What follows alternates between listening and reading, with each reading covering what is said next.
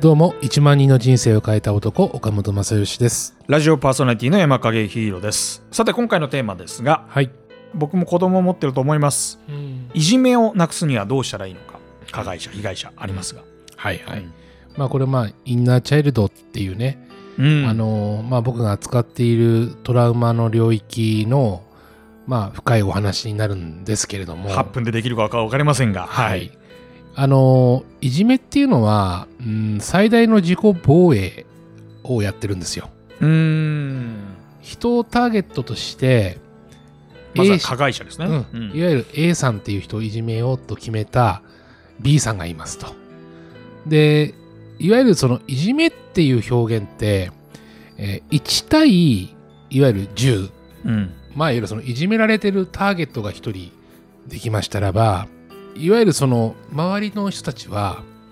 この子がいじめられている張本人で私たちはいじめてる側だよねっていう立ち位置に立つわけですよ。おーはいはいはい。ポジションがそうなりますね。ですよね。うん、だからいわゆる1対10、まあまあ、例えば10人の人たちのチームがあったとしてだと1対9になるわけですよ。うんうんうんで9人はいじめてる側うん。 1人だけがターゲット。ある意味セーフと。そうです。でこれがこの1人のいじめられてる人が最初は「えいじめないでよ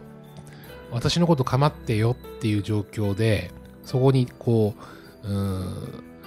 なんとかそのヘルプ助けてくださいってうんうん。いうううんエールをね送り続けてる間は、うんいつまでもいじめられるんですよ。そうなんですか。そうはい。で、えー単純にあもうこの人たちとは関わらないようにしようっていうふうに断絶するというか切っちゃえばいいんだ。切っちゃゃうう。うん。っていうことをしたらば今度2人目を出してくるんですよ今度は面白くないからもうああ、対象を変えるんだ。対象を変えるんですね、うん9人の中から2人目が出てくるんですねあ今度は本8当対だそっから8対2になるわけですよおーおーおーおーはいで8対2になるとこの子もえ仲間外れになっちゃったどうしよう今度私じゃないうんうんってなるわけですよ。で、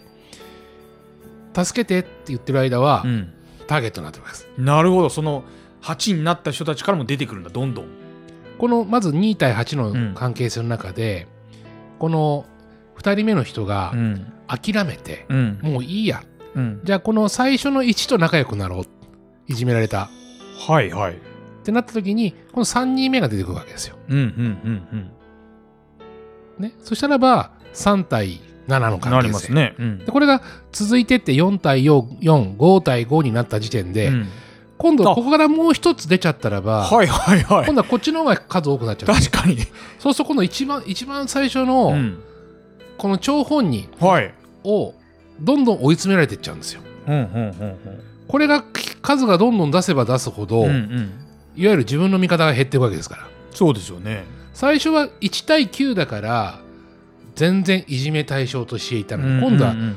自分がいじめ対象になる可能性が上がっていくわけですよ、逆にねはいうんだからここで崩壊する5対5になった時点で崩壊しますね崩壊するっていうことが、まあ普通は原理原則なんですよあそうなんだそうだから一番早くそのいじめから脱皮しようと思うならばうんいわゆる切っちゃえばいいん切だっちゃえばいいだけ切っちゃえばどんどん逆に言うと仲間が増えていくってことだおっしゃる通うりわですめっちゃうんそういう見方見解もありますねはい、これは法則なんですよ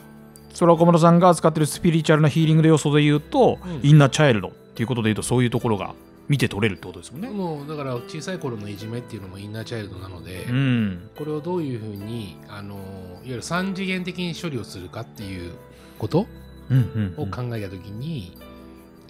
相手にしない、うーんうん、自分がそこに属さなければいいだけなるほどねこれれあのお母さんたちの井戸端会議とか、うん母親のあ PTA とどこもか一緒だはい、会社でもそうですありとあらゆるものに対して全部同じ法則が成り立つんですよ。これちょっと頭にいつもインプットしておかないと、うんいじめられたっていう意識がずっとあるから、これどうすればいじめられないんだっていう、うん歩み寄りみたいなことと、あと変な話うん反骨反対精神みたいなのが出てくるけど、それをしてちゃいつまでたってもいじめられるってことですそうでよね。すだっていじめてる方は苦しんでる顔が見たいわけですからあー辛い顔を見たいわけでしょうんうんだから辛くないよって別にうんどうぞやってくださいとお前たちに興味がないからという態度をしっかりとみ示せばう、ん面白くないのでまた次をターゲットにしてきますからうんでターゲットが増えれば増えるほど最後は崩壊するという実際なんでそういういじめる人が出ていじめたい人が生まれるんですこれはまた別で言わないと時間がないかもしれませんけど、うん、これは、まあ、単純に自分の最最初に言った最大の自己防衛本能なんですよ。いわゆるいじめる方もいじめる方が、方方がかはいはいうんいじめるいわゆるそのターゲットを一人作り出すリーダーああそうか一番この人が自分を守りたい自分のチームを作りたいという、実はうんだから確かにそうだなそう自分がいじまれるいじめられるのが一番怖い人間は誰か自分以外の外に一人作っといてあの子がターゲットよっていう担保担保すんだをうそんう担保が担保を作るんですよ。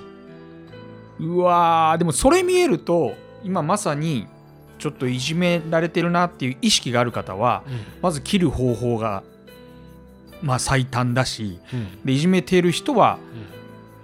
初めっからこの人は防衛本能が働いていじめてるんだそうエゴが大きいっていうことですね。エゴが大きいんだそうですそうでっす。ていうことを思っていればうん意外とこの解決方法は早いかもしれないですね。そうまあ単純にエゴが大きいってことは愛に飢えてるということなのであーいわゆる自分の家庭の中で親の愛情に飢えてるんですよ。なるほどね。、そうだからら自分を愛してくれる人をとにかく担保したいんですよ。うんうんそのためにはどうすればいいかっていうとど誰かターゲットを一つ出しておいて私がターゲットにならないようにっていうのうん、うをん最初に作り出す人間っていうのが一番こう愛に飢えてるんですよ。はあどこの世界にもいますよ。いますよね、うんじゃあこれ今の今日の解決方法で言うと我々的にはうんあの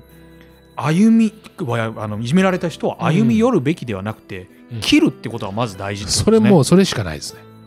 はあでもちょっとこれは救われた気がしますね。うんうんちょっとポッドキャストの方ではまたより深くお話を伺いたいと思いますので、よろしくお願いいたします。はいわかりました。はい、ぜひ1万人の人生を変えた男、岡本さんにメッセージやお便りございましたら番組までお送りください。そして岡本正恵さんの情報が気になる方、岡本さんのインスタグラムをぜひチェックしてみてください。